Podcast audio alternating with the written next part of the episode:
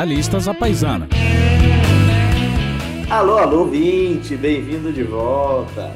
Hoje nós temos um convidado cuja voz você provavelmente já conhece. Pois é, pois é. Olá, companheiros. é alguém que está sempre presente aqui no, no, no, podcast, embora não seja uma pessoa que venceu duas eleições presidenciais no Brasil recentemente. Não sou eu, não é o Daniel, lamentavelmente você já ouviu que ele está aqui, e não é o Vitor Garcia, o nosso produtor. Então quem é, hein? Quem é ele? Quem é ele? Hoje a gente vai falar sobre medelírio em Brasília e acho que um pouco de alívio em Washington. É isso aí, é isso aí. A gente está aqui com o Cristiano Botafogo, nosso querido alemão, do podcast Medo e Delírio em Brasília.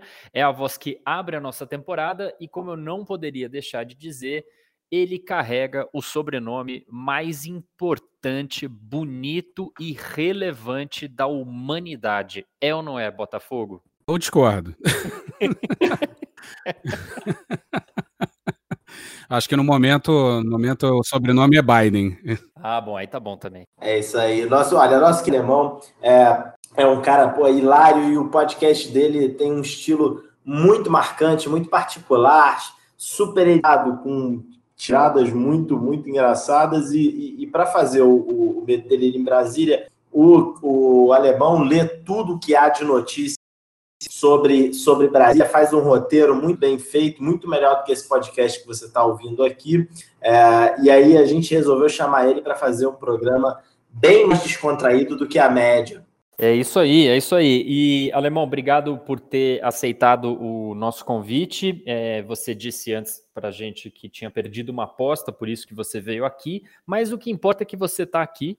É, o que eu acho que vale eh, começar dizendo é, você faz parte da, da, da parcela da humanidade que está se sentindo aliviada desde a semana passada com a, a vitória do Joe Biden da Kamala Harris, ou você faz parte da outra metade da humanidade, pouquinho menos da outra metade, que pensa que, na realidade, quem ganhou foi o Trump de novo. Olha, eu acho que nem, nem dá para dividir em dois, né? Porque uma coisa é o público interno do, dos Estados Unidos e outra coisa é, é o público é, do resto do mundo. Né? Como o Bolsonaro diz, a imprensa internacional é de esquerda. Aí fica essa imagem aí, né? Que o Trump perdeu, de que o Trump é um cara do mal, quando ele, na verdade, só está querendo salvar o Ocidente, obviamente, né? É, é a única missão dele. Está e cara... impedir que uns pedófilos que gostam de pizza dominem o mundo e estraguem as nossas crianças. Fora isso, não tem problema nenhum no Trump. Exatamente, Alemão. Exatamente. Essa coisa de estragar a criança é, é realmente lamentável é, na, na, esquerda global, como a Economist, o Financial Times e, e outros é, veículos de imprensa, porque a gente precisa de crianças que sejam como os filhos do Trump, né? São, são viraram adultos realmente brilhantes, né? Sim. Educados. Bem educados. É só fazer um, só fazer um pequeno, só fazer um pequeno adendo aqui que o Daniel falou que é, o roteiro, que eu leio tudo e o roteiro e tal, mas na verdade quem faz o, a, o cérebro e a máquina de escrever por trás do, do Medo e Delírio é o Pedro Daltro.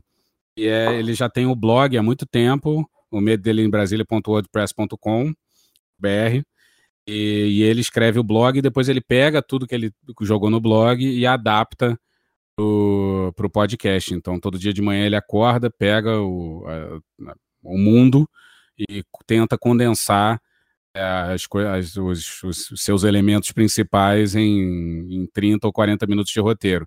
Aí eu pego, eu entro na rodada é, e destruo o roteiro dele inteiro, sacaneio tudo, boto um monte de meme no meio. Ele também já põe um monte de coisa, né?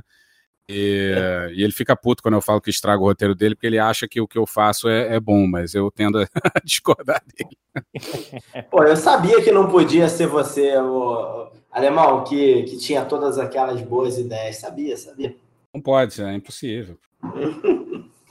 mas, o alemão, vem cá, você que está acompanhando bastante aí é, o noticiário sobre Bolsonaro, que realmente é, é se aprofundou nesse indivíduo eu queria que você, que você contasse aqui para a gente um pouco como você acha que a eleição do Biden é, influencia o, o, comportamento do Bolsonaro. mais do que o que os Estados Unidos vai fazer em relação ao Brasil, mas a gente tem visto que, que a eleição do Biden, a nota do Trump em especial, pode ter um efeito no comportamento do Bolsonaro, né? De como ele vê as suas próprias chances de ser reeleito, o que, que ele acha que precisa ser feito para evitar que ele tenha o mesmo fim do seu ídolo. Honestamente falando, eu acho que não vai influenciar nada, né? Porque eu acho que nada muda o Bolsonaro. Todo mundo achou que poderia.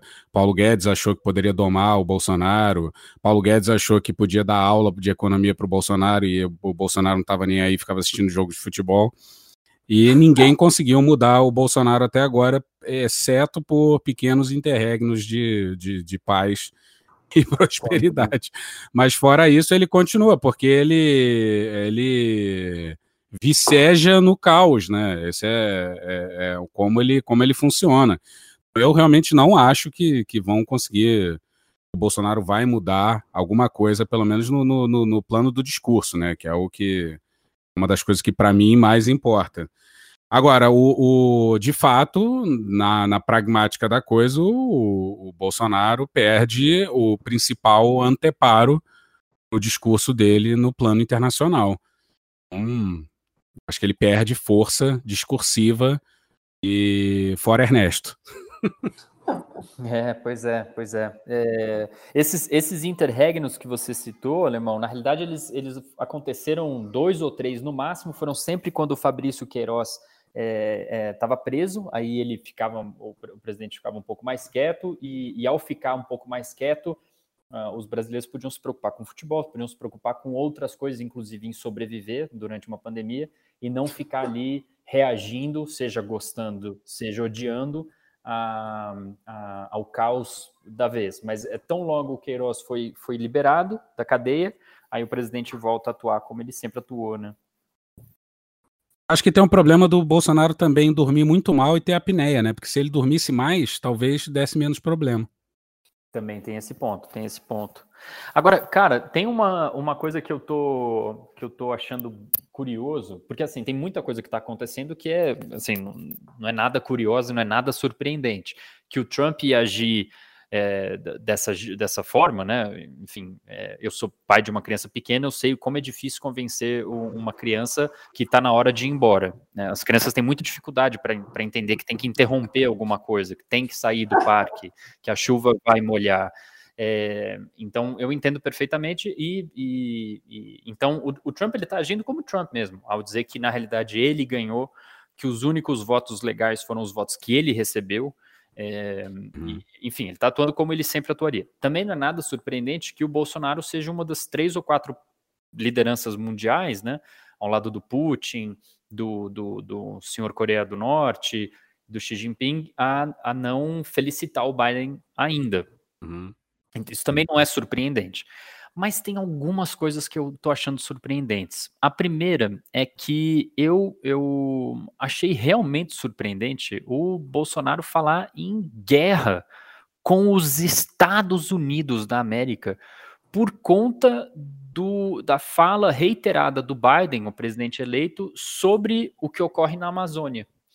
É, isso também te surpreendeu ou, ou, ou não?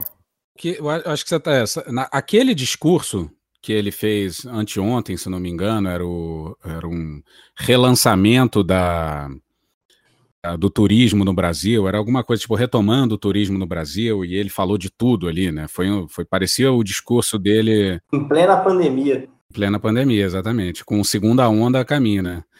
É. E aquele discurso que, que ele falou de tudo, parecia o, o o discurso que ele fez na saída do Moro, em que ele tocou em absolutamente todo e qualquer assunto da, da cartilha do bingo Bolsonaro, né?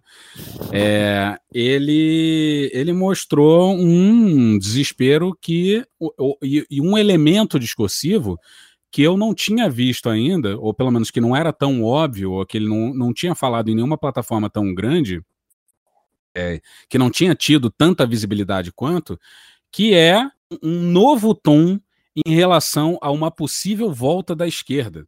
Ele repetiu umas duas vezes: olha, a, a, nós temos uma chance aí de mudar as coisas. Nós temos. Se, se você imagina se o que, que o Haddad teria feito. É, imagina o que, que. Agora tá voltando aí o Evo, a Dilma, é isso que vocês querem?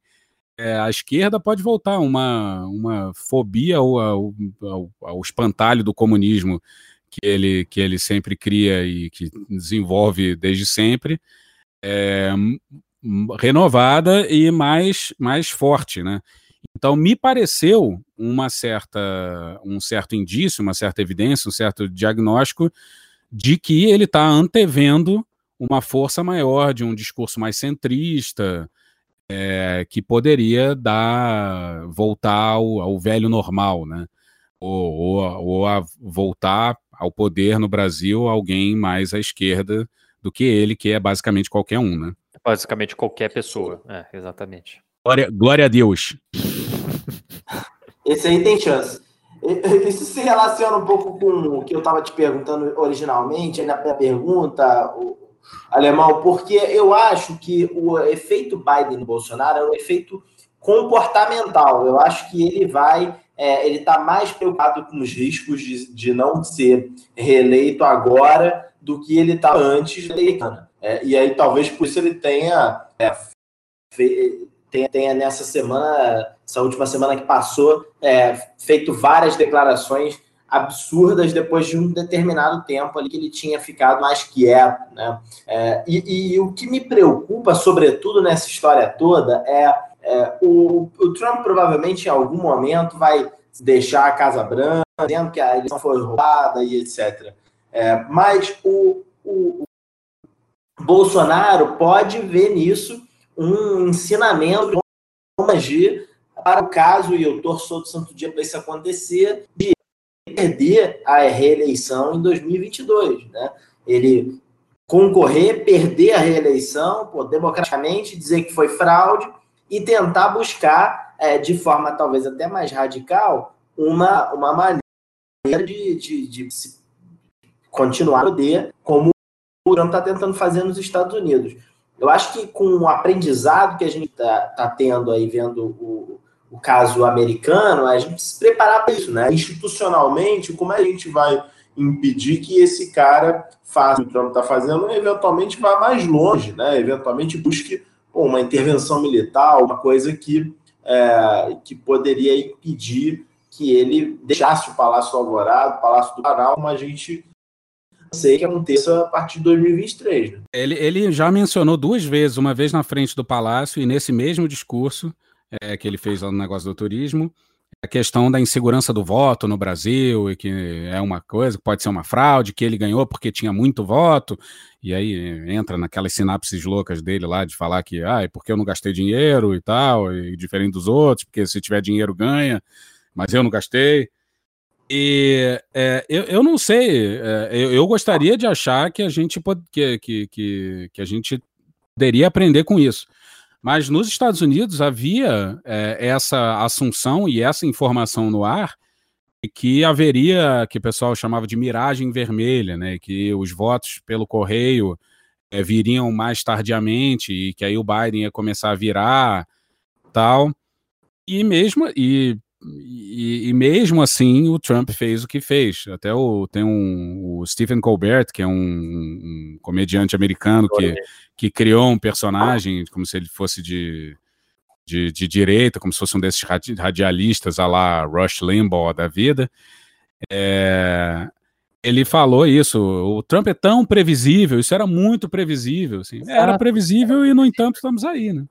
É, pois é, e, e, é engraçado você citar o Colbert, porque eu, eu achei que ele deu a, a melhor definição do que rolou é, para todo mundo, eu inclusive, todos nós, né? A gente ficou que nem maluco olhando aqueles mapas dos Estados Unidos e acompanhando as porcentagens de contagem de voto. Ele... Até hoje. Até hoje, exatamente, até hoje. Eu entro todo dia para ver. Não acaba nunca. O Bolsonaro vai perder em 22 e a Georgia ainda vai estar contando voto de, de, de, dessa eleição. E o Colbert, ele, ele abriu o programa dele naquele mar de dias entre o dia 3 de novembro e, e, e, o dia 10 de novembro, todos os dias foram mais ou menos iguais nesse, nesse período, ele, um desses programas ele abriu dizendo o seguinte: todo mundo sabia que, como os estados iam começar a contar os votos feitos presencialmente no dia, das ele... no dia da eleição, e como majoritariamente a galera que foi votar pessoalmente no dia da eleição era a galera republicana, não tenho medo de pegar Covid, Covid é gripe da China, não uso máscara mesmo, vou fazer aglomeração, né? Assim, dane-se. É, todo mundo sabia que teria uma Red Mirage, né? Uma miragem vermelha. É, na primeira contagem de votos, o Trump ia parecer muito maior do que ele de fato seria o final dele, e conforme iam contando os votos por correio, majoritariamente do Biden, o quadro ia mudar. Alguns estados não ia mudar tanto assim, o Trump ia ganhar mesmo assim, e outros ia mudar radicalmente. Todo mundo sabia disso. Mas mesmo assim, todo mundo, inclusive eu, diz o Colbert, no dia da, da eleição, quando viu aquele mar de coisas vermelhas, falou assim: fudeu. Pode isso no podcast? Pode isso, Arnaldo! Você pega os números da, os números da Geórgia, por exemplo, há oito dias atrás o Trump estava com uma vantagem de 103 mil votos. Agora o Biden está com uma vantagem de 14 mil. Pensilvânia, uhum. os números acho que são mais dramáticos ainda. Cadê? Não sei se eu consigo chegar no... Na Pensilvânia, há oito dias atrás, o, o Trump estava com 618 mil votos de, é. de vantagem. Agora o Biden está com 54 mil a mais. É. Então, é uma diferença abissal, né? Realmente, essa miragem vermelha é uma verdade, então, é uma realidade. Mas então vocês estão dizendo que, que o fato de a gente aqui no Brasil, país desenvolvido, ter uma, uma forma de contar os votos muito mais eficiente do que os Estados Unidos, pode reduzir o afã é, bolsonarista por querer dizer que foi é, é, fraude, que a eleição, na verdade, é, é, que ele ganhou, mesmo ele tendo perdido, se isso acontecer em 2022, ou, ou seja lá o que for que acontecer, vai dizer isso e vai tentar é, manobras é, bizarras e, e assustadoras para tentar permanecer no poder.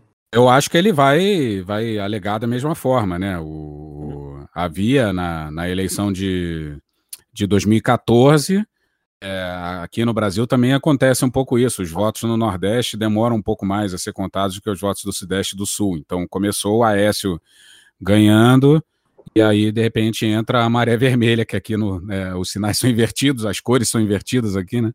Uhum. E, e, e, e, aconteceu a mesma coisa. Mas a gente estava ganhando e tal. Eu acho que ele vai inventar qualquer coisa, mesmo que seja de ah. lavada, mesmo qualquer coisa. A não ser que seja muito de lavada porque aí ele não tem argumento, assim. Por isso que eu tô achando importante que o achando que importante que o que o Biden ganhe Georgia e ganhe Arizona também.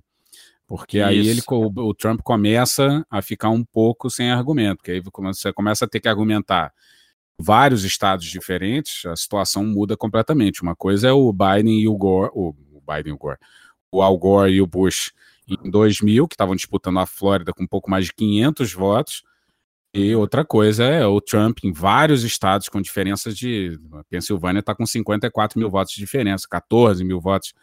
Pois não é. tem. Não tem, tem nada a ver isso daí. Não, e não, eu, eu subscrevo, eu concordo totalmente. E, e, tem um outro ponto que é, que é o seguinte: na, ele, ele é o Ctrl-C, Ctrl-V do Trump, né? É, então o Trump está fazendo isso, ele com certeza vai fazer igualzinho daqui a dois anos. Igualzinho. É, o Trump em 2016, embora ele tenha perdido no voto popular, né? Todo republicano perde no voto popular, é, ele ganhou onde importa nos delegados, tanto que ele é o presidente até agora.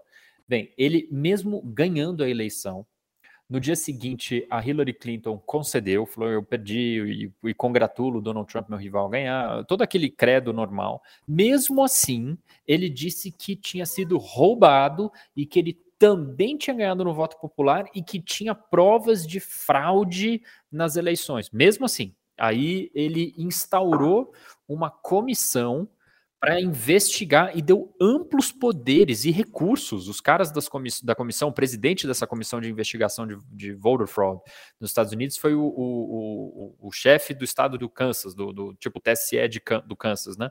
Ele viajou os Estados Unidos inteiro presencialmente. Os caras ficaram dois anos investigando voto, eh, fra, fraude em voto. E eles encontraram nove fraudes. Nove e, e, e, Nove cédulas? Nove Isso? cédulas. Nove casos em que o voto é, seja assim, tinha um caso de gente que votou duas vezes, aí conta como um caso, nove, nove evidências. é, até casos de gente que, que manipulou ali o papelzinho e, e teria votado na, no, no, Trump, enfim, fraude, né? É, mas nove num universo de 150 milhões de votos, eles encontraram nove. E aí, o que, que aconteceu? Foi dismissed, ou seja, a comissão não, não foi a lugar nenhum, não tinha, não tinha nem relatório para apresentar, mas isso não impediu o Trump de falar até hoje, até hoje. Ele deu uma, a única fala que ele deu depois do Biden é, ter sido declarado vitorioso.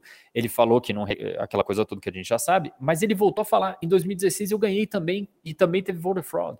Quer dizer, ele, ele, é, as evidências não, não alteram nada para o Trump. Então eu acho que o Bolsonaro é a mesma coisa. É o BNDES Black Box, né? Total. A caixa preta do BNDES do Trump. É, exatamente. É. é. vai ser exatamente isso. O Bolsonaro não fala até hoje que a eleição que ele ganhou foi fraudada. Hum. Então, assim, eu tenho certeza que a eleição que ele perder, ele vai falar a mesma coisa. Ele copia e cola o Trump em tudo. A questão do discurso público, né? É, é, é o tema que você quer que exista no mundo para você poder basear, porque para você poder basear o teu discurso, porque para você criar uma mentira minimamente aceitável, ela tem que ter algum pezinho na realidade, né? Então, uhum. se existe, olha só, foi isso, teve uma chance, teve alguma coisa e tal, as pessoas já começam, se elas querem acreditar, é isso. Então, para quem é um puro suco de viés de confirmação, tá, a chance para querer acreditar tá aí, né? E falando, e falando em suco, cara, é, é muito assustador, porque é óbvio que não, não dá para generalizar e, e, a maior parte das pessoas não pensa do jeito que eu vou acabar de descrever, mas uma galera pensa. É, no filme novo do Borá, ele fica, por exemplo, na casa de dois uh, americanos é, que não são atores, enfim, são pessoas reais mesmo, republicanas, e, e, eles falam, uma das teorias de conspiração que tem lá, que o Bill Clinton e a Hillary Clinton bebem sangue de criança para continuarem energizados. E eles falam isso de forma assim. Isso é surreal, né? This is true. Assim, isso, isso é fato consumado. E isso não surpreende no filme, embora seja patético de assistir, porque já tinham várias matérias nos últimos anos de gente falando, assim, de personagem mesmo. As pessoas falando, ah, eu acho que, o Hillary, que a Hillary e o, e o Bill Clinton bebem sangue de criança. E aqui no Brasil tinha gente que achava que o Haddad distribuiria mamadeira de piroca para crianças. Né? Mas isso é verdade. Mas nesse caso é verdade. É, não, mas tipo, não. Daniel não recebeu a dele, tá? o Daniel, é, pois é, ele tá, ele tá inconformado. Mas então, não estou generalizando, não estou dizendo que a maior parte dos eles. O, tem, tem, gente que, que não é assim baseado na realidade, sabe assim, é, assim não, não tem nem a, a pergunta da verossimilhança que o, que o alemão estava falando. Assim, isso isso faz algum sentido, assim, do, da Hillary Mas e aquela camiseta de... da Manuela Dávila? Nossa, lembra disso? Tatuagem dela também. Pode. Jesus Meu... é travesti.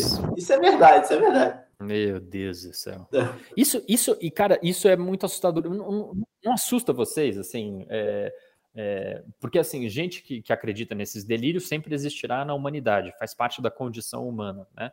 É, mas que isso com as redes sociais ganha uma, um, um poder tão grande ao ponto de você assim realmente mexer numa eleição competitiva que 1, 2% altera quem vence.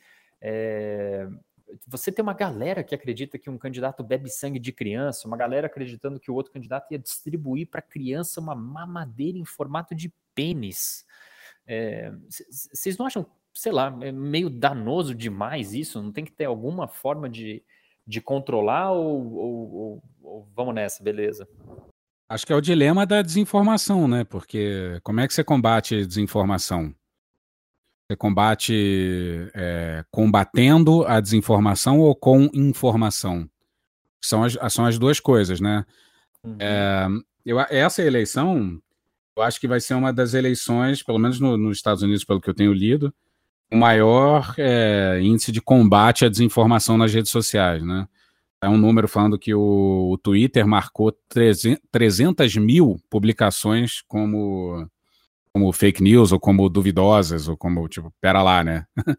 é, e o Twitter tem feito umas coisas desse tipo, né? De, de marcar, por exemplo, se você for com, compartilhar um artigo, ele pergunta: Você leu o artigo? Já aconteceu isso comigo. Eu tinha lido, por acaso.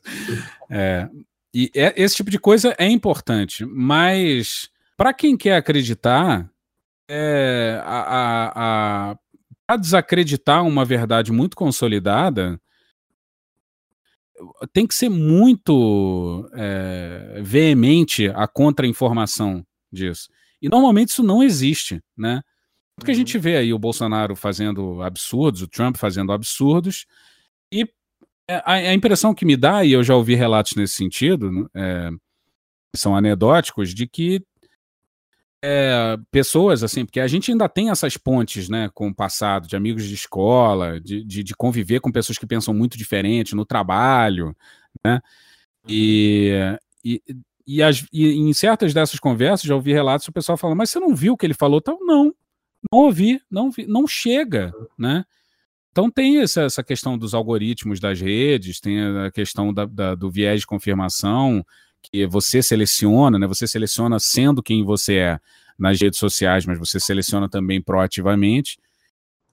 Aí meio que ferrou, né? Você não tem, não tem muito o que fazer. Você tem que combater com, com informação, mas aí se você começa a combater com informação de forma muito enfática, é, a pessoa se tranca cada vez mais na, na bolha dela, né? Uhum. É, e é, é, um pouco, é um pouco triste e desesperador, assim, que você não consiga concordar. Eu tenho amigos de infância com quem é, eu convivo, eu troco ideias bastante ainda, mas que são, tipo, de uma galera meio libertar, libertarianista, sabe? Uhum. E, e, é impressionante, e isso é o que mais me choca, que por mais que a gente converse, não há concórdia, assim, não, eu não consigo chegar, porque as premissas são muito diferentes e é, cada vez mais isso vai se consolidando. A gente vai consolidando premissas que são completamente diferentes. As pessoas vivem em mundo de, mundos distintos. Até falei com eles, falei, pô, a gente tinha que conversar da seguinte maneira: vocês sentam no computador de vocês, eu sento no meu computador e a gente vai conversando e falando, não, mas olha, a premissa disso aí que você está falando é tal. Vamos ver se isso aqui é verdade. Não, não é verdade, ou é. E, e, o foda é que isso não daria em nada também. Eu tô falando isso, mas não daria em porra nenhuma, porque hum? a gente ia chegar e ele ia achar uma evidência de que cloroquina funciona, eu ia achar outra de que cloroquina não funciona, e ferrou. Ferrou, né? Ferrou, não sei. Eu acho que tem que dar contra o no mundo. Eu, eu, eu, entendo perfeitamente, cara, é, porque eu, eu também tenho amigos de colegas e amigos de, de, de tempos de escola, e são esses que você acaba é, é, acaba lidando com opiniões muito diferentes, porque depois que você forja mais ou menos a sua cabeça, é óbvio que você está sempre aberto, estamos sempre abertos a aprender, a ir mudando, mas você acaba fazendo amigos mais ou menos que dividem a mesma visão de mundo. Então, os amigos de escola, os amigos e amigas de escola são aqueles que, que te mantêm ligado no, no outro lado, especialmente quando a gente está em sociedade polarizadas. E eu tenho também, e, e, eu fico estupefato, porque eu fico, gente, a gente é, é, discorda em, em, em relação à realidade, a forma como a gente percebe a realidade. O que faz a gente, uhum. eu, eu, por vezes ter saudade, inclusive da, da tão criticada pelo Adorno sociedade de, de cultura de massas, né? Porque bem uhum. ou mal a cultura de massas, ela, ela ao padronizar, ao todo mundo assistir a mesma novela, ouvir a mesma música na parada do sucesso e, e saber mais ou menos as mesmas coisas, podia não gostar, mas saber as letras dos Beatles que ele fazia, inclusive. E é, é uma base comum até para se discordar. Hoje, como a gente não tem uma base comum, o, o, o que eu assisto no Netflix, o que eu ouço, o que eu leio totalmente diferente do que um colega com a mesma idade, que tem uma formação parecida, uhum. consome. E, portanto, ele percebe a realidade de uma forma radicalmente distinta da minha. Isso é assustador. Você sabe, eu acho que o, o a gente está começando essa história de fake news. É, ela surgiu em outras eleições, né? Ela já influenciou muito as eleições de 2018 no Brasil, as eleições de 2016 nos Estados Unidos. Então a gente já está convivendo com isso há mais tempo. E, e, eu entendo que tem algumas empresas é, de é, tecnologia, por exemplo, o Twitter, que já estão lidando com isso de uma forma diferente. vi uma entrevista recente no podcast The Daily, é, nosso concorrente aqui tem mais ou menos o mesmo número de ouvintes, com o Jack Dorsey. Eles estão um pouco abaixo. É, um pouco abaixo, né? É, a gente é muito mais ouvido em Nova York, eles são mais ouvidos em outras regiões. É, isso, exatamente. Eles são fortes em Atlanta. São fortes exato, em Atlanta. Exato, Foram eles que viraram, né? Foram eles que viraram lá pro baile. O, eles, eles entrevistaram no The Daily o Jack Dorsey, presidente do Twitter, que fala sobre várias é, ações que eles estavam tomando, inclusive essa que o alemão mencionou aqui, de perguntar para o usuário se você leu a reportagem antes de compartilhar e, por exemplo, é, indique que lideranças políticas ou pessoas de celebridades, pessoas muito famosas, como é o caso do Donald Trump, é, postem coisas que são claramente mentirosas e influenciam as outras pessoas. Eu acho que eles estão na vanguarda de como lidar com fake news nas redes sociais. Se a gente olha para o WhatsApp, é, para o Facebook, para as redes sociais, sobretudo redes sociais vinculadas ao Facebook, a gente ainda vê que é que é terra de ninguém, né? Você não tem ainda controle nenhum. E eu acho que a gente está caminhando para é, para ter. A gente está caminhando para ter uma, uma, uma regulação um pouco maior. Acho que a gente está vendo prejuízos de, de deixar as coisas acontecerem como elas estão, como elas aconteceram em 2018 no Brasil e em 2016 nos Estados Unidos. Eu sou relativamente otimista em relação a isso. É, a gente não vai ter aí uma, é, uma mídia é, como a que o João descreveu, né, de puxa, é, grandes veículos de imprensa que são os grandes detentores das informações. Eu nem sei se isso é bom, acho que não é, na verdade. A gente provavelmente vai ter uma mídia muito mais descentralizada, é, mas a gente, eu acho que vai ter um pouco mais de regulação do que a gente teve é, nos últimos anos. O que vocês acham? Manda, fala, fala aí primeiro, Alemão, manda ver. É... Eu, eu não prestei atenção em nada que ele falou, então uma discussão. uma discussão que eu, que, eu, que eu acho que é importante ter é, é porque as pessoas têm alguma. Esse discurso não é prevalente, eu, eu não, não, vejo assim muita gente, mas eu sinto ele um pouco é, é presente no mundo. E que as redes sociais, é, para quem tem uma mentalidade mais é, guiada ou, ou aberta para o conspiracionismo, que as redes sociais permitiriam você de alguma forma tivesse um acesso direto às informações, entendeu? Sem intermediação de um grande meio, né?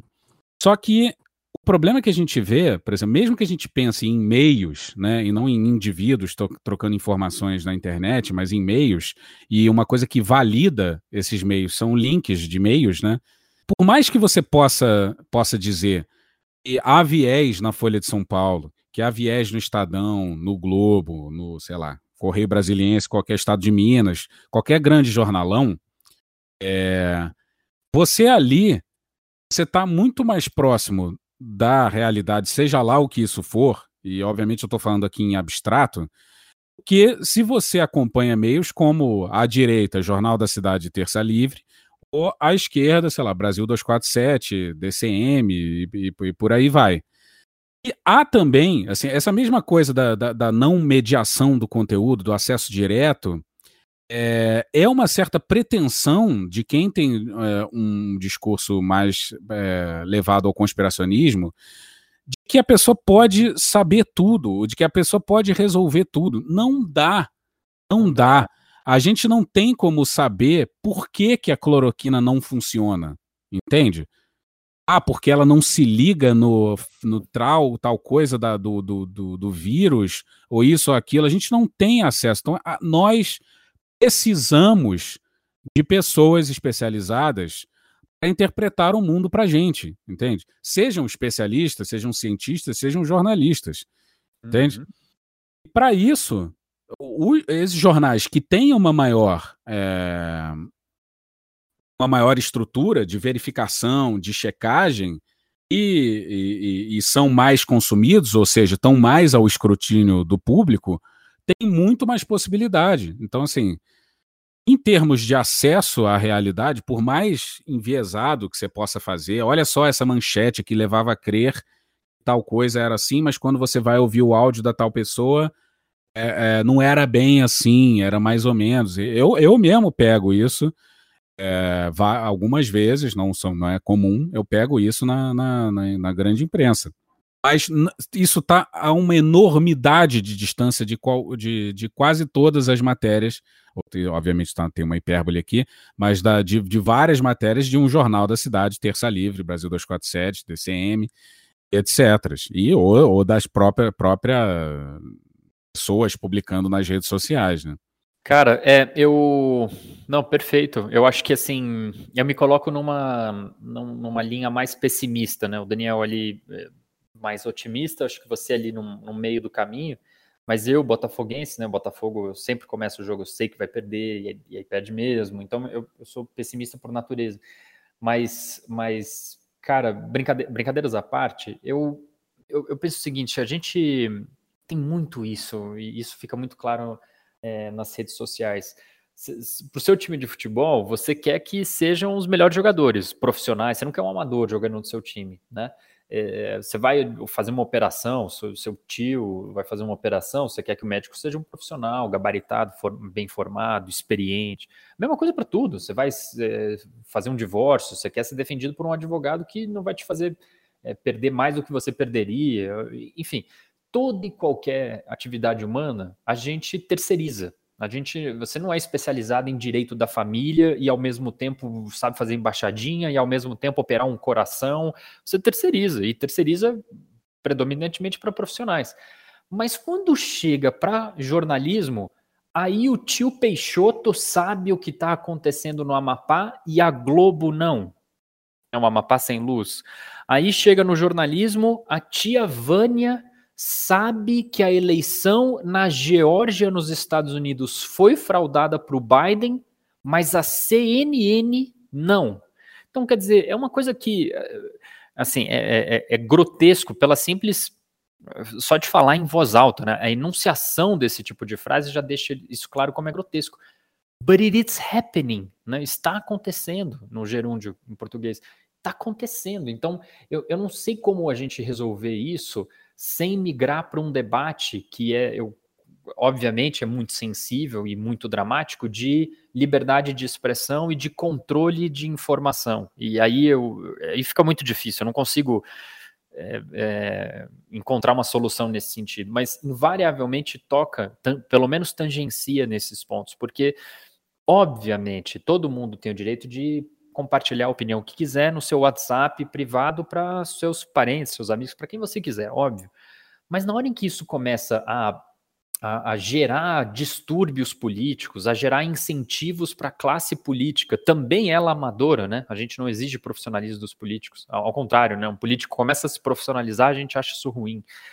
Mas enfim, quando você gera incentivos para o político é, ser radical, ser tosco, ser burro, ser potencialmente criminoso e não ser alguém que se preocupa em construir consensos, em dialogar, em construir políticas públicas, os incentivos são nefastos. E aí a gente entra numa bola de neve.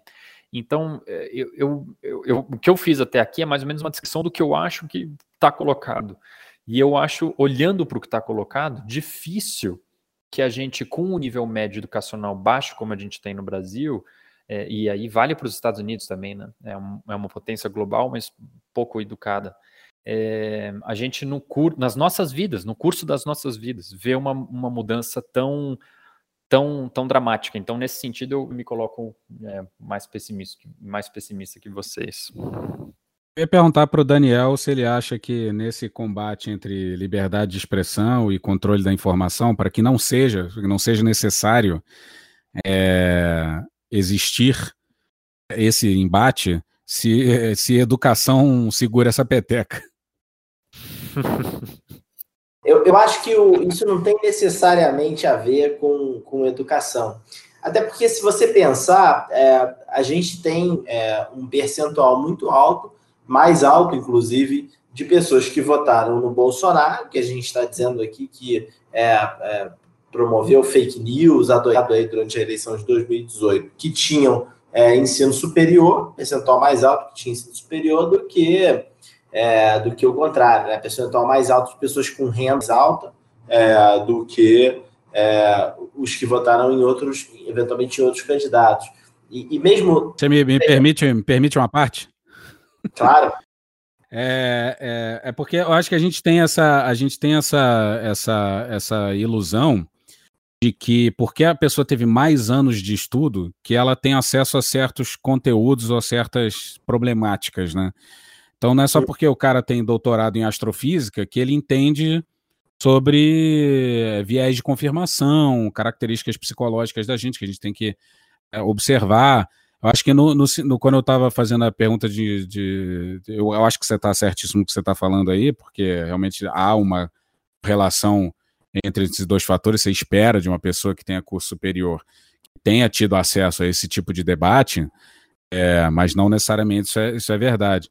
Mas é, eu acho que, quer dizer, o que eu ia te perguntar é se educação nesse sentido, educação para as redes, é, é, é, teria, teria algum impacto nisso ou, ou não? Ou se, se, nesse sentido, se a educação enquanto instituição é, funcionaria para tentar colocar um é, acertar essa, essa, essa questão aí na direção certa.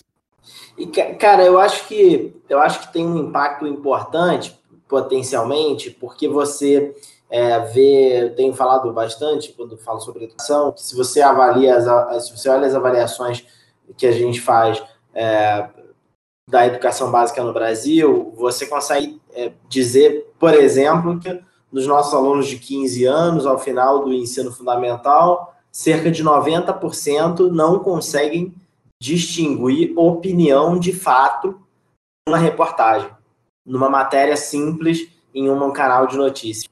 Isso é um descritor das avaliações é, de aprendizado dos nossos, dos nossos jovens é, no nono ano da, da do, do, ensino fundamental. Então é evidente que a gente tem um problema educacional. Mas eu acho que a questão de disseminação de fake news, a questão de, é, de, de, de, populismo, né? isso, isso vai além do, da, da qualidade do sistema educacional. E, e, eu tenho medo de a gente colocar a culpa desse é, tipo de decisão política que o Brasil e outros países fazem é, na, no, no, sistema educacional, porque parece uma coisa de difícil resolução, que demora muito tempo para gente, a gente poder é, resolver e tal, é, como é o problema de qualidade educacional. Não, a culpa é do Jorge Soros, pô. Culpa é do Jorge Soros, culpa é do Jorge Soros. Eu acho que tem, eu acho que tem coisas que têm um impacto mais rápido que a gente pode fazer, como é, uma, é, uma relação maior de, de, redes sociais, de disseminação de fake news em redes sociais.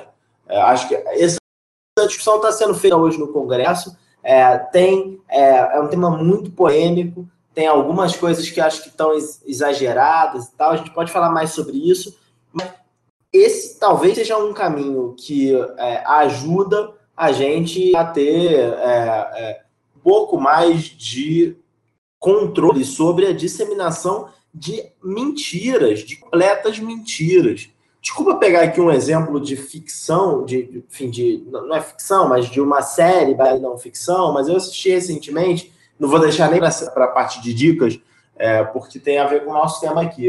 A série é, The Loudest Voice, na, que está aqui no Brasil, na Globoplay, uma série é, americana que fala sobre a fundação do canal de notícias Fox News. É um canal de notícias. É, um dos, é o maior canal de notícias dos Estados Unidos da família do Rupert Murdoch, é um, um meio de comunicação é, consolidado, né? Não tem nada de, de, de, é, de é, guerrilha na, no Fox News, é um canal de televisão. E, e ali os caras é, é, disseminam fake news dia e noite, o tempo inteiro. E na série, que conta a história do fundador, o Roger Ailes, ele mostra que isso é caso pensado. Os caras definiram que eles iam fazer um canal de notícias para o que eles chamavam de maioria silenciosa, é, para os conservadores americanos, que contam histórias com frequência mentirosas, abertamente mentirosas, é, com um, uma roupagem conservadora. Isso não é nada conservadorismo, é mentira. E mentira no jornalismo precisa ser coibido. É, é isso aí. É, é mentira deslavada. É, fora essa coisa ridícula da Fox News de, de ter clones da mesma apresentadora branca loira, né? São, todas as mulheres que aparecem na, na Fox News são, são iguais, idênticas, né? E o que também leva para uma discussão de, de não só de machismo, mas de, de, de certa forma, racismo também, né? Porque é, são todos brancos, enfim, é, é um canal como, como diz a Lúcia Guimarães, é, grande jornalista em Nova York já desde 85, foi produtora do Jornal Nacional, Globo News e tal, é, é um canal asqueroso. Mas como disse o Daniel, ele é o canal de notícias mais assistido nos Estados Unidos, né? Daí você vê que o presidente fala para você beber detergente para combater o Covid, e teve gente que bebeu detergente. Exato. No Irã beberam metanol. Vi fake news também lá. Vendo outra grande democracia pujante aí. Exatamente. Exato. É, isso é, isso é uma algo que uma mágica que que o conspiracionismo faz, que é o marxismo cultural, né? E você vai é, é uma solução muito fácil para todos os seus problemas. Exato. Ah, você a mídia discorda é, da, da sua forma de pensar, é, os estudos científicos discordam da sua forma de pensar, é, os estudos acadêmicos discordam da sua, da sua forma de pensar. Sabe por que, que é isso? É porque eles todos são de esquerda e você é de direita. E eles é. dominaram as universidades, a ciência e a imprensa, e agora você, eles só falam o contrário a você. Não é porque você está errado, não é porque a ciência demonstrou blá blá blá blá blá, é porque eles são de esquerda e dominaram. É uma forma de dominação cultural para você espalhar o comunismo por aí que eu fico impressionado é que existir eh, coisas desse tipo no mundo normal, isso sempre existiu, né? O príncipe nigeriano está aí há séculos, inclusive uh, fazendo membros do governo brasileiro caírem no, no golpe. Uhum. Pelo menos considerar ele como válido. E o, o análogo, coisas análogas a isso. Essas pessoas acreditam, gente. Isso a gente está é em 2020, isso aqui, é, isso eu acho de um, de um, que coisa absurda, como diria Caetano, que coisa absurda. É assustador, como diria Caetano também, quem lê tanta notícia, né? É, uhum. E é, é por isso, daí que eu guardo o meu pessimismo de, de, de, my lifetime, no curso da minha vida, eu não, eu não, eu não acredito que eu vou ver uma, uma mudança sensível nesse sentido, porque que, que você tem um punhado de picaretas que, que moldam o discurso exatamente como você acabou de descrever, Alemão, isso é, é plenamente compreensível. É, mas se eles fazem isso e dá certo, inclusive financeiramente, né, são pessoas muito ricas que estão por trás da Fox News, né, enriqueceram por causa da Fox News, é, e isso dá certo, então você olha e fala assim, poxa, tem gente que consome isso e acredita então, não é que consome pelo show. Ah, eu, como às vezes a gente, quando você está muito tenso, eu pelo menos faço isso quando estou muito estressado, deixa eu ver uma coisa absolutamente descerebrada, que não vai exigir um único neurônio para eu relaxar aqui. É, mas tem gente que, que assiste isso como se isso fosse o Jornal Nacional, né? Ao invés de ser um, um sketch obviamente ridículo, né? Errado. Mas tem gente que consome como verdade. Então, fica difícil. Mas aqui sim, no meu viés otimista, é, eu acho que a gente tem, por exemplo, boas notícias quando a gente vê a grande imprensa americana suspendendo a transmissão da fala do presidente quando ele começa a falar que os votos foram roubados, etc. Eu acho que a gente está é, tentando fazer sentido do que aconteceu nos Estados Unidos aqui para o Brasil, porque acho que a gente vai acabar sofrendo do mesmo mal nos próximos dois anos, mas está ficando claro para tentar é, é, concluir um papo de boteco que a gente está tendo aqui, que é, é o, tem um impacto gigantesco a forma como a gente vai lidar com a disseminação de notícias mentirosas. Né? Eu acho que esse, mais do que qualquer outro elemento, é, é algo que a gente deveria trabalhar para garantir que é tratado de forma porra, justa, profissional, nos próximos dois anos, para evitar que a gente tenha um efeito é, é, danoso para a nossa democracia de, de declarações que o presidente possa dar eventualmente se ele for derrotado nas urnas, e eu espero que seja, sinceramente, em 2022. Eu acho que um dos, um dos voltando para o tema que, que, deveria ter sido o tema principal, né? É, que era o efeito do, da eleição do, do Biden na, na, aqui no Brasil. Eu acho que tem uma mudança muito grande no discurso público geral, assim. Que eu, eu acho que principalmente para essa direita é, bolsonarista, os Estados Unidos continua sendo um modelo de sociedade, né? A, a, pa, para além do trumpismo. Né? Então vamos, vamos esperar, vamos guardar essa informação ainda para ver se, se vai se, se, se, se, permanecer assim ou se daqui a pouco vão estar tá falando que Estados Unidos era bom quando, quando tinha o Trump e agora não serve mais. Mas eu acho que, em termos de discurso público geral, você ter o maior PIB do mundo fazendo uma mudança desse nível é importante em, em, em vários sentidos. Primeiro, aqui no Brasil, a gente estava falando da, da, em certo sentido, tangencialmente, a, a uma, uma perda de fé às instituições públicas, né?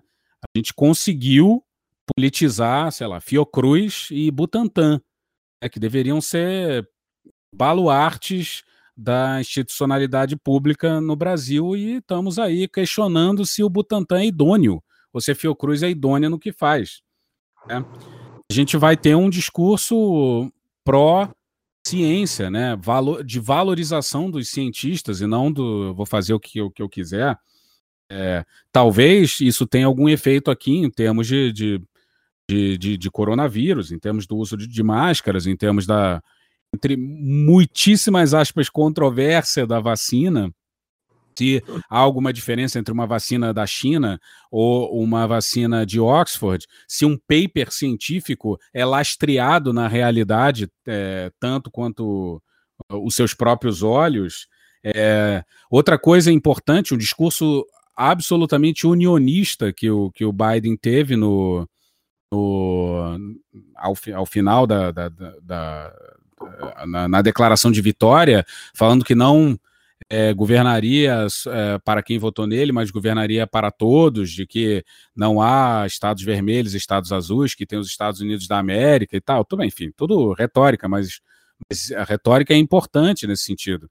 Você tem que, no, no momento em que a gente faz com que um grupo não, não faça parte, não se sinta parte da sociedade, isso é relevante, isso gera rancor no longo prazo. Inclusive, o que a gente vê no Brasil, em, em alguma parte, não sei precisar exatamente quanto, é ressentimento de gente que se sentiu excluída por suas visões homofóbicas, por suas visões racistas. Obviamente, nesse sentido, elas estão dentro do campo da intolerabilidade, né? E a gente tem que. Mas a gente tem que saber tratar delas, assim, sem. Tem que saber. Essas pessoas, mesmo que sejam escrotas, mesmo, elas precisam de amor. É, outra coisa, pautas progressistas aqui no, no, no, no, Brasil podem ter mais voz, porque talvez tenham lá no, nos Estados Unidos questões LGBT e tal. Olha a quantidade de estados americanos aí que passaram é, plebiscitos que legalizaram a maconha, por exemplo. Teve, não sei se, se não me engano, o Oregon legalizou a posse de qualquer droga. Isso é uma chave crucial para a agenda de segurança pública no Brasil, que é prioritária da esquerda à direita, com vieses diferentes, com formas de agir diferentes. Mas eu acho que, em termos de, de esse discurso, essa aura é, das ideias, eu acho que pode fazer. Eu, eu posso estar sendo um pouco idealista nisso, um pouco hippie, mas, mas eu acho que isso pode fazer eh, causar alguma influência aqui no Brasil, sim. Sem dúvida, sem, sem dúvida, Alemão. É, eu espero que sim, eu espero que o, o, essa, essa retórica do, do, do, Biden funcione e que sirva de lição para que, seja lá quem for que vai enfrentar Bolsonaro, é, eventualmente no segundo turno, é, faça de fato um discurso de união e um discurso de respeito àquelas pessoas que optaram por votar no Bolsonaro no passado, ou eventualmente que até votem nele de novo em uma outra ocasião. Todos brasileiros, acho que a gente precisa de, de fato de um discurso de, de união, de compreensão. É, é, não adianta ficar estimulando a polarização, né? É, mas é preciso oferecer uma saída né, para esse, esse impasse que a gente vive hoje. Mas, ó, vamos para uma coisa mais tranquila. Vamos para a nossa sessão final, aqui depois do nosso papo. Qual é a sessão?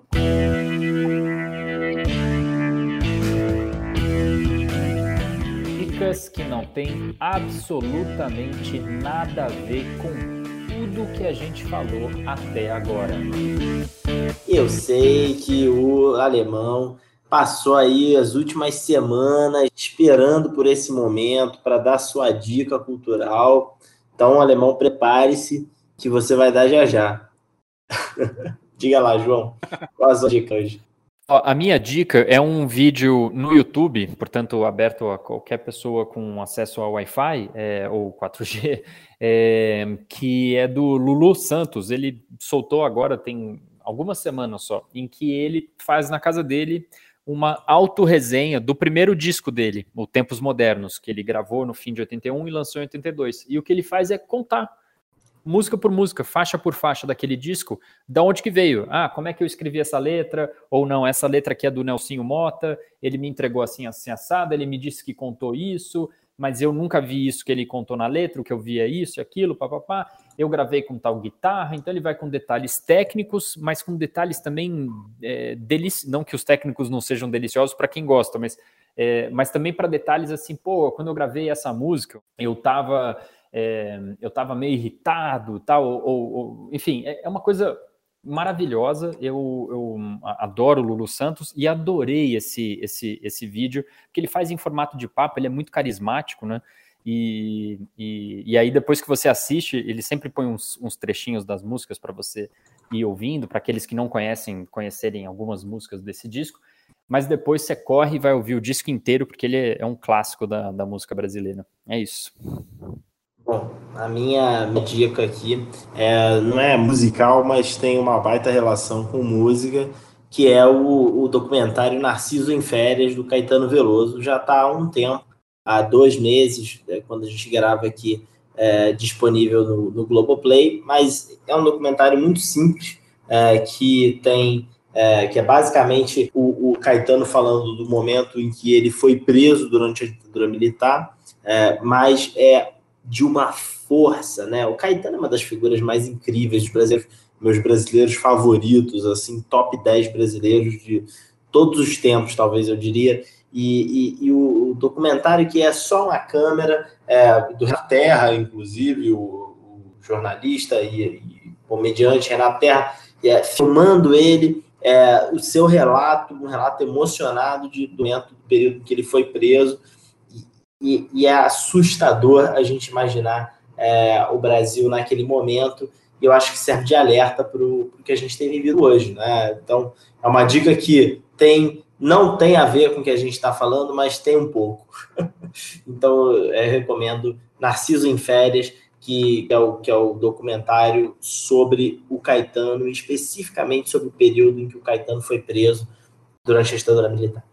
Eu vou indicar também, indo na onda da, da música.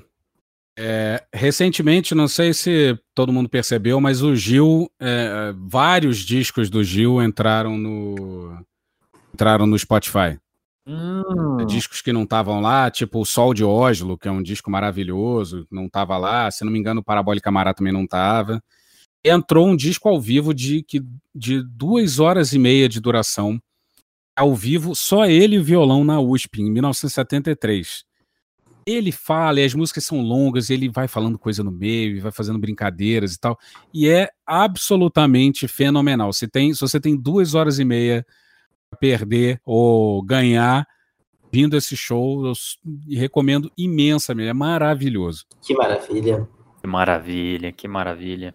Gilberto Gil ao vivo na USP em 1973. Grande alemão, um prazer estar aqui com você, meu irmão. Alemão, bom, aqui vale dizer, alemão, meu amigo de bastante tempo, meu querido. A gente está sempre junto e fico feliz de poder ter gravado esse podcast com você. Espero que vocês tenham gostado. Foi uma honra, um prazer estar contigo aqui. Obrigado. Eu acho que tem uma aquela famosa frase redentora, né? Obrigado por tudo, desculpa qualquer coisa. você agradece. Limpa, né? Limpa. Você é, para cima e para baixo, para um lado e para o outro, você resolve Isso, qualquer resolve problema. Tudo, Obrigado tudo. por tudo, desculpa qualquer coisa. Exatamente. Eu não tenho falado muita abobrinha, me empolgado demais. É isso não, aí. Fica tranquilo. Você falou até pouco, porque o ideal é que você ocupasse 100% dos espaços do Daniel. Vamos tentar de novo, né? tá certo. Vamos tentar na próxima. Aquele abraço. Aquele abraço. Valeu.